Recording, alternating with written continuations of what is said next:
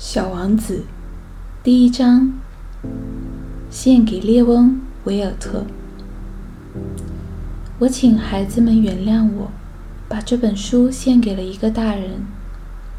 我有一个很重要的理由，这个大人是我在世界上最好的朋友。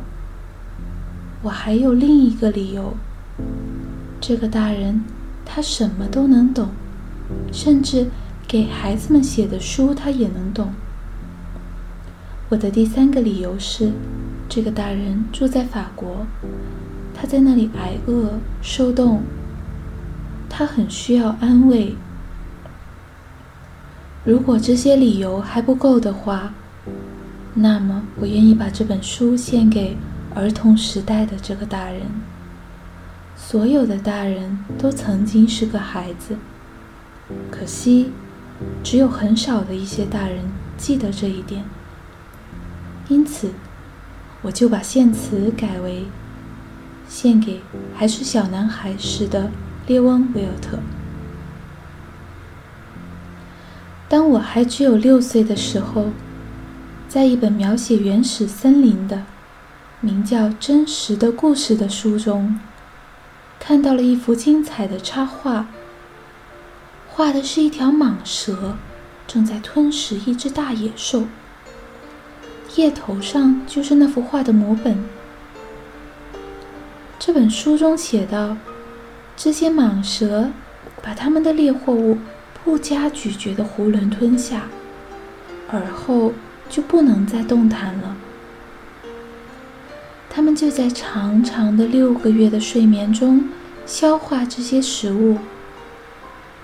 当时，我对丛林中的奇遇想的很多，于是，我也用彩色铅笔画出了我的第一幅图画。我的第一号作品，它是这样的。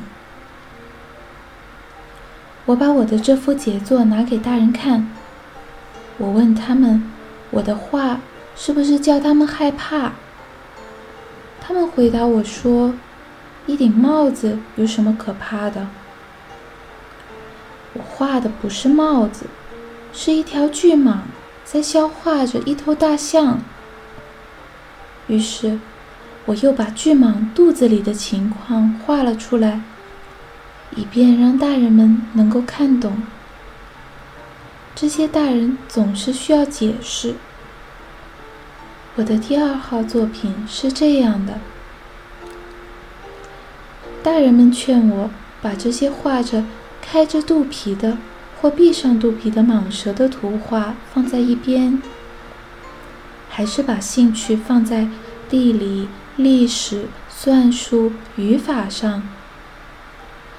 就这样，在六岁的那年，我就放弃了当画家这一美好的职业。我的第一号、第二号作品的不成功，使我泄了气。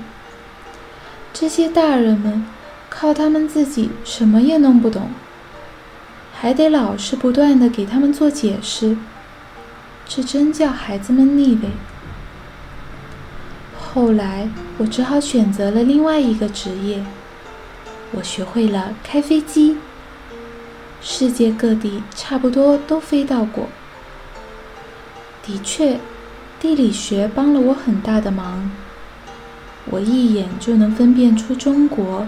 和亚利桑那，要是夜里迷失了航向，这是很有用的。这样，在我的生活中，我跟许多严肃的人有过很多的接触。